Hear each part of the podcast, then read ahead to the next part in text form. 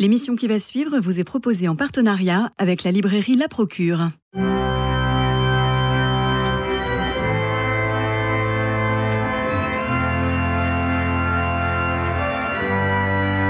Culture Club, une émission produite par Radio Notre-Dame et diffusée également par RCF. Christophe Maury. Jean-François Roth, bonjour. Bonjour Christophe. Nous consacrons notre émission à Pierre Teilhard de Chardin en l'occasion de la publication d'une formidable biographie publiée chez Salvatore et signée Mercé Pratt, qui n'a malheureusement pas pu nous rejoindre. Alors, Pierre euh, de Chardin, c'est très sérieux, c'est une pensée euh, très sérieuse, et forcément on est très impressionné lorsqu'on en parle et lorsqu'il faut ouvrir ses livres. Mais grâce à cette biographie, et vous allez voir, euh, il est fondamentalement humain et c'est euh, un personnage merveilleux. Il faudra attendre les papes Jean-Paul II et Benoît XVI pour que Pierre Teilhard de Chardin soit enfin cité. Et ce n'était pas gagné. Nous allons y venir. Que reprochait-on à ce père jésuite scientifique et théologien? D'être une tête de caboche, un esprit libre, grand voyageur, mondain, entouré de femmes, très aimé par certaines. Il écrira d'ailleurs un opuscule sur la chasteté d'une pensée fumeuse qui associe euh, science et foi, d'un prêtre sans paroisse, vivant le plus souvent hors d'une communauté, cette foutue liberté, je vous jure, qui parle d'hommes préhistoriques descendants du singe, alors que le pape Pie X, en 1909, a gravé dans le marbre la vérité historique des trois premiers chapitres de la Genèse. Nous descendons d'Adam et Ève, un point c'est tout. Or, notre jésuite, Pierre Teilhard de Chardin, est honoré par la communauté internationale, des géologues, des paléontologues. Il est respecté, décoré de la Légion d'honneur pour avoir montré euh, de la bravoure et de l'engagement sur le front pendant la Première Guerre mondiale. Il était caporal brancardier et il n'hésita pas d'ailleurs à franchir les barbelés pour chercher un blessé ou un cadavre. Il dissémine des manuscrits interdits de publication qui passent de main en main alors que ses supérieurs dans la compagnie de Jésus lui interdisent d'écrire. Épistolaire infatigable, il adresse des lettres par dizaines à des scientifiques, à des prêtres, à des femmes pour lesquelles il exprime ses tendres sentiments quand un jésuite ne devrait signer que par son religieux dévouement. Il n'y a qu'à écouter Dalida qui se dit sa meilleure amie. Soirs je joue Sarah Bernard, c'est vrai, c'est vrai. On dit que mon meilleur copain c'était hier de Chardin, c'est vrai, c'est vrai. Moi j'aime les ritournelles. Alors, euh, Dalida chante Jean-Jacques Debout, euh, qui est vraiment Pierre euh, Teilhard de Chardin. La biographie de Marcel Prats répond sans ambiguïté. C'est d'abord un type très sympathique, souriant, affable, le visage lumineux. Partout où il passe, on le distingue par sa bonne humeur et son sourire. Et quel sourire Marcel Prats cite Claude Rivière, qui écrit en 1942 tous ont gardé le souvenir unanime d'un homme affable, toujours gai, le visage épanoui de sourire, d'un indéfectible optimisme. Il était réel en vérité. Mais sous cette façade qui n'était pas un masque, mais une discipline, un effort de volonté et de pudeur sentimentale, se dissimulait une grande lassitude et quelquefois des accès de découragement. En quelques lignes, cela ressemble au portrait d'un dépressif. Mercé Prats l'écrit d'ailleurs, je la cite, derrière une façade pétrie d'optimisme, intérieurement, il est nerveusement déprimé. Alors reprenons depuis le début. Il naît le 1er mai 1881 au château de Sacerna, près de Clermont-Ferrand. Il est le quatrième d'une famille qui comptera 11 enfants. Les parents, grands catholiques, ont une dévotion particulière pour le Sacré-Cœur de Jésus. Je cite encore Marcel Prats. Dans ce milieu catholique pris dans une vague dévotionnelle envers le Sacré-Cœur et marqué par de nombreux récits d'apparitions mariales, grandit Pierre Teilhard de Chardin. Il est élevé dans un collège de jésuites et ça semble très naturel de passer du lycée au noviciat. Quand la Compagnie de Jésus est chassée de France, il s'installe avec la communauté sur l'île de Jersey et se passionne pour les fossiles. De retour à Paris, je vous la fais courte parce qu'il faut vraiment lire cette biographie. Il est pris sous l'aile de Marcelin Boulle, professeur au Muséum national d'histoire naturelle, et à l'Institut catholique, il suit les cours de géologie d'Albert de Lapparent, rien que ça. Comme plus de 9000 prêtres, il rejoint l'armée en guerre, la Première Guerre mondiale. Il a 35 ans. Il est ordonné depuis 5 ans. Alors, au sortir de la guerre, je cite toujours notre biographe, sa vocation est définie l'apologétique de la foi catholique. Apologétique. Alors, moi, j'ai ouvert le Robert. hein. Et je cite le Robert, il s'agit d'établir par des arguments historiques et rationnels le fait de la révélation chrétienne. Je doute qu'à ce moment-là, Théard de Chardin ait lu Kierkegaard, mais ça, ça n'engage que moi. Toujours est-il que ses supérieurs le renvoient à Paris pour compléter sa formation scientifique. Il y passe des jours assez plan-plan entre ses études et sa cousine. Alors vous comprenez que lorsqu'on lui propose de participer à des fouilles en Chine, non, ce n'est pas une contrepétrie. Vous comprendrez qu'il file et que, je cite, l'aventurier qui vit en lui s'éveille. En 1937, il commence son livre L'énergie humaine, qui a l'intuition de physique quantique au sein même de la théologie. Alors de quoi s'agit-il pour la faire simple? Imaginons que le cosme, l'univers, tienne dans un dé à coudre et par une intense énergie, il se déploie sans cesse et que ce n'est plus la matière qui fait l'ontos, l'être, mais l'énergie, l'énergie d'être. Le cosmos, l'univers, continue de croître sur cette énergie-là, comme les cellules d'un enfant ne cessent de se développer. Et pour Teilhard, je cite, dans sa vision, la somme des différents types d'énergie se concentre dans la nousphère, énergie que la science apprendra un jour peut-être à mesurer. La nousphère, c'est l'univers de l'esprit, ce qu'un pauvre curé de campagne pas si idiot que cela désignera par la communion des saints. Mais nous n'en sommes pas là. Et merci Prats de préciser, je la cite, enfin, la forme supérieure de l'énergie humaine tient en un mot l'amour. Plus qu'un impératif moral, c'est une nécessité. Et moi, j'ajoute que l'amour, forme supérieure de l'énergie humaine, est le véritable ontos, c'est-à-dire l'être, non au sens statique du terme, mais au contraire au sens du mouvement, de l'énergie et de la vie. Alors Teilhard n'a pas le droit de publier, mais les polycopiés de ses écrits circulent et agacent la compagnie de Jésus, d'autant que au Vatican, on poursuit l'enquête sur ce drôle de zig. Il est très sympathique, on l'a dit, il est souriant. Mais n'est-il pas déviant? La seconde, guerre, la seconde Guerre mondiale, il a 60 ans. Et euh, ne fait, il l'a fait ni sous les drapeaux, ni dans la résistance, mais en Chine, avec Lucille notamment, qu'il visite tous les jours à l'heure du thé. Alors il reste la question du Christ, comme si elle devait être en reste. Et là, le dominicain Yves Congar intervient. Il écrit à propos des textes de Théard de Chardin Il faut que la foi redevienne humainement présente comme le Christ. Et merci Prats de conclure deux christologies, celle de Théard et celle de Congar, se retrouvent dans la place à accorder à l'incarnation. Alors ces livres sont mis à l'index. Pierre Théard de Chardin va se battre à Rome. En réalité, il est baladé de secrétaire en prélat, exactement comme le raconte Émile Zola dans son époustouflant roman Rome, que personne n'a lu, hélas, et qui raconte le même ostracisme pour une pensée singulière, libre et peut-être prophétique. Alors les femmes, est-ce qu'il faut qu'on en parle?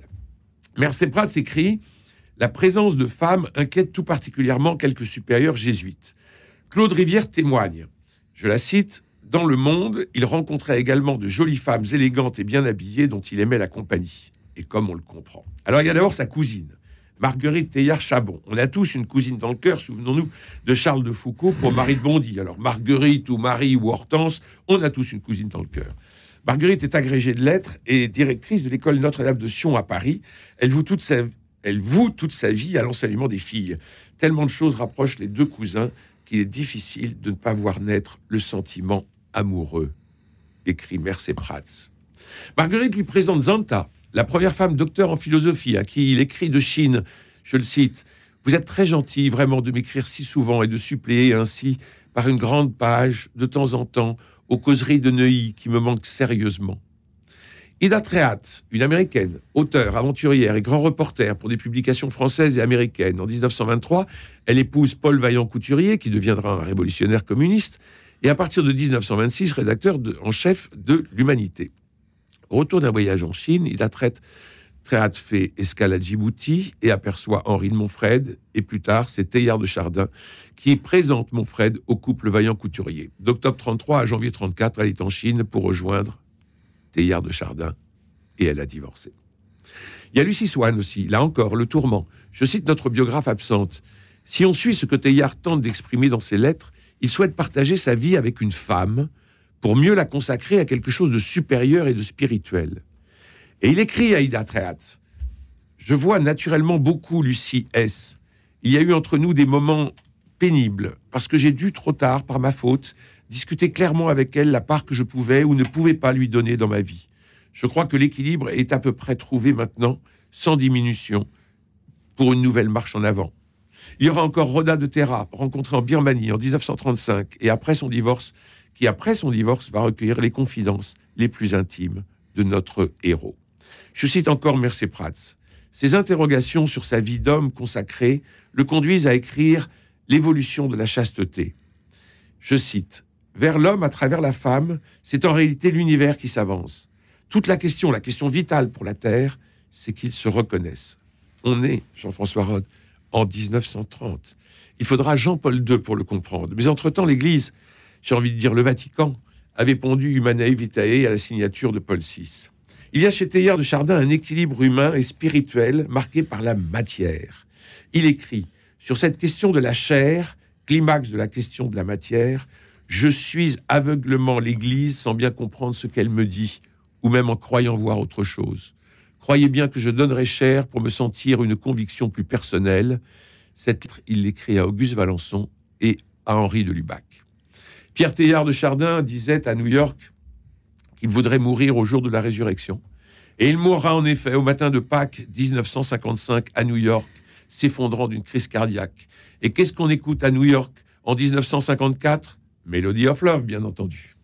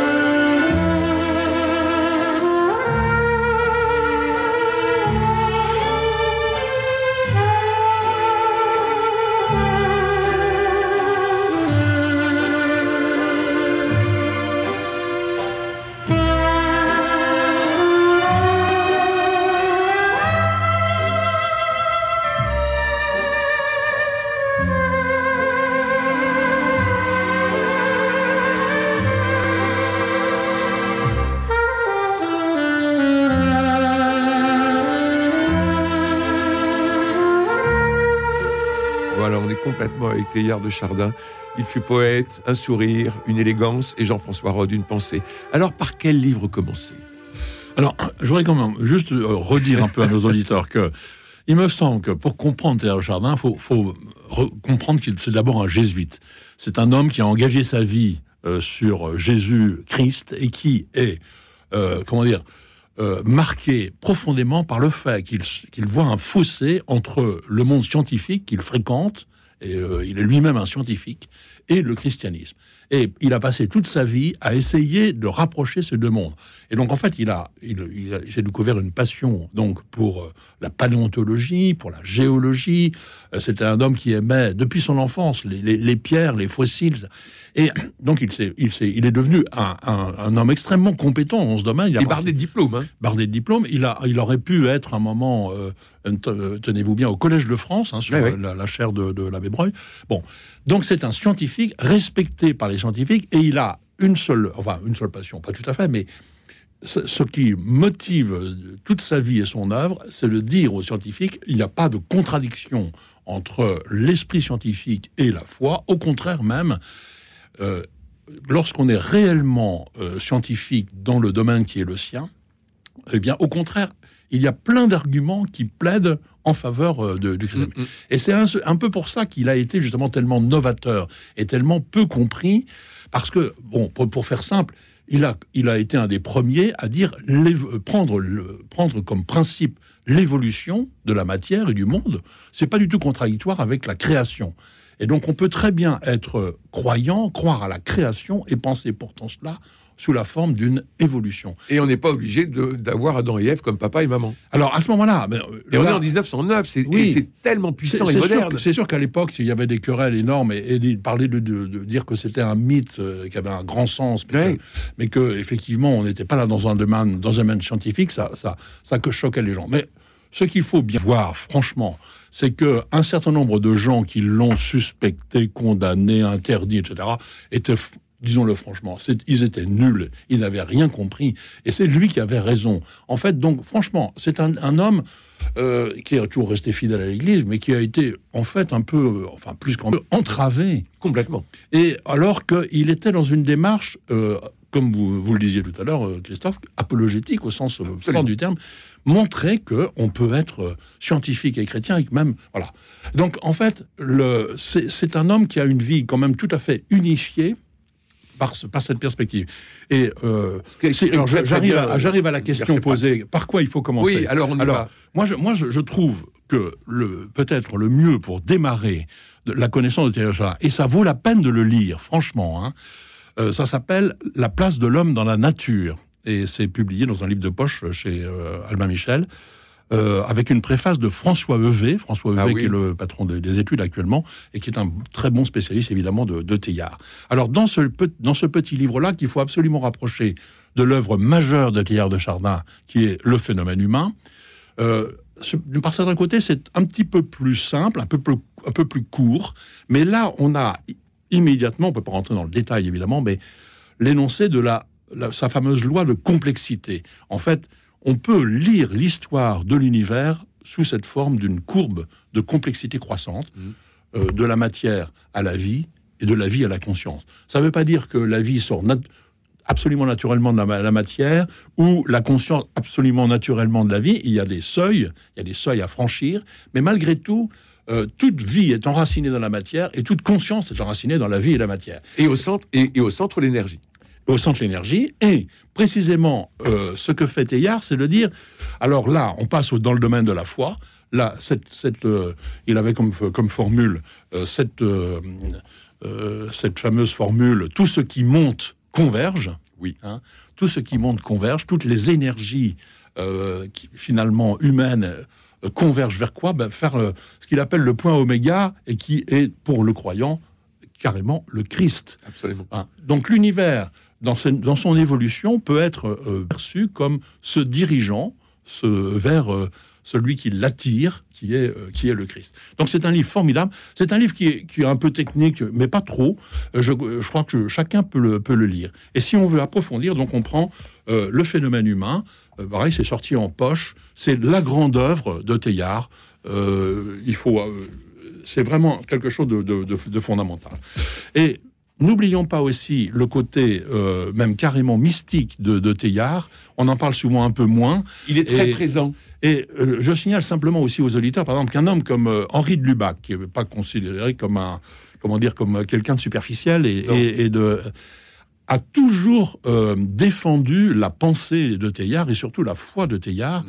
Il a écrit plusieurs livres, je veux dire, pour défendre Teilhard, qui était attaqué par des gens qui, franchement, euh, faisaient un mauvais travail. Mais en fait, c'est Vatican II qui va, euh, qui va permettre oui, euh, la lecture de Teilhard de Chardin. Il y, a- il y avait à l'époque, enfin, on, va pas, on, on va pas en rajouter, mais le, le- le Vatican de cette époque-là, franchement, quand on regarde ça, c'était plein de dénonciations, de, de, de- de complots, de coteries. C'était euh, euh, un certain nombre de, de- spécialistes de la congrégation euh, pour la doctrine de la foi qui empêchait toute, euh, toute... Alors que l'idée précisément de montrer que l'évolution était euh, parfaitement compatible avec la, la création et même, un, euh, et même en fait un presque un atout pour, pour mieux la, la comprendre. Bon voilà, Mais enfin... vous, mais, vous avez, mais, mais vous aviez raison de, de commencer votre commentaire par il était jésuite. Oui. Parce que seuls les jésuites savent faire avancer comme ça les choses en dépit des monuments. C'est-à-dire que l'Église est un mouvement et non pas un monument. Il est toujours resté fidèle, Ouais. mais en- et en même temps, il a continué son, il a Bon. continu- ah bah si, il a continué Oui, son oui. travail. Bien sûr. Et le fait que ces, ces, ces œuvres euh, aient été répandues, c'était pas tellement lui d'ailleurs qui contournait euh, Non. le- le- le- le- la, la règle, c'est qu'un certain nombre de gens lisaient ça et disaient mais c'est formidable, il faut, je veux faire lire ça à tous mes amis parce que si ils lisent ça, ils vont retrouver une, comment dire, un attrait pour le christianisme qu'ils n'ont pas. Ah oui, mais surtout, et ça, euh, Mercé Prats en parle très très bien dans sa biographie Pierre Théard de Chardin publiée chez Salvatore, euh, c'est qu'il envoyait des copies de ses manuscrits à des amis en leur disant euh, dites-moi si ça va être censuré, dites-moi qu'est-ce qui est choquant dedans. Et euh, ses amis étaient souvent, effectivement, ce que vous disiez, reprenaient les copies et, et les diffusaient. Mais au départ, c'était pour euh, se préserver de la censure qu'il faisait ça, avec une grande honnêteté. Oui, oui. Euh, voilà. Non, mais c'est, c'est- c'est- c'est ce- ce- franchement, c'est cette attitude qui était d'abord de suspicion, Ah. euh, au lieu de d'abord de d'abord d'essayer de vraiment comprendre, et puis euh, avec les méthodes qui sont maintenant euh, un peu dépassées, peut-être pas totalement, peut-être, je ne sais pas, mais euh, on, faisait des procès aux gens sans les convoquer. hein. Bien on, sûr. on leur donnait pas la parole. et donc, alors il n'a jamais été condamné formellement, parce que malheureusement aussi, on peut le dire, hein, tant pis, ces supérieurs jésuites eux-mêmes, c'est ces supérieurs jésuites qui lui ont dit de ne plus euh, Eh oui. publier et de ne plus enseigner. Euh, sous- C'est interdit. et, et- et ils, ils en, ils, en, ils en ont, ils en ont pardon, rajouté euh, sur la, la suspicion ambiante. Et s'il reste si longtemps en Chine, ce n'est pas pour rien. C'est-à-dire qu'on est bien content de l'écarter. On est bien le garder, mais pendant ce temps-là, lui, il travaille. Oui. Il, euh, il, euh, il découvre le, le- ce fameux euh, fossile de, de Chine. Euh, il parle avec ses amis scientifiques. C'est pour ça qu'il est.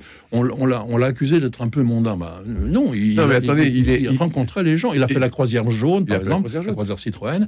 Mais c'était. C'est Mais parce qu'il était très, très proche de tous ces milieux-là. Lorsqu'il est en Chine, il y a quand même la grande rivalité entre Chiang Kai-shek et Mao Tse-tung, et il est interdit, lui, d'aller faire des fouilles. Oui, Donc, oui. il se retrouve pendant sept ans, il, il ne peut pas faire de fouilles, il ne peut pas publier ce qu'il pense, ce qu'il écrit.